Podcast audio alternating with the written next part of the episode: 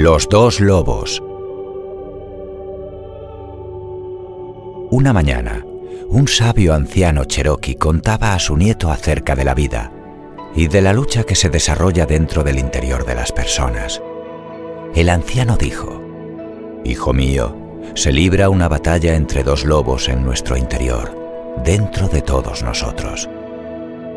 Uno de ellos es un lobo negro. Es maldad, temor, ira, envidia, dolor, rencor, avaricia, arrogancia, culpa, resentimiento, inferioridad, mentira, orgullo, egolatría, competencia y superioridad.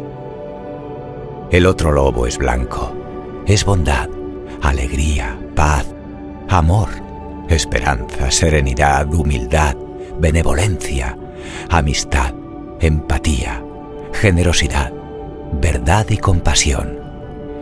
Esta misma pelea está ocurriendo dentro de nosotros y dentro de todos los seres de la Tierra. El nieto, después de unos minutos de reflexión, preguntó a su abuelo, Dime, abuelo, ¿cuál de los dos lobos crees que ganará?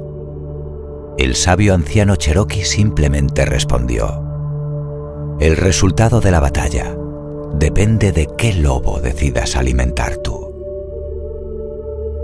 Colorín colorado, este cuento se ha acabado.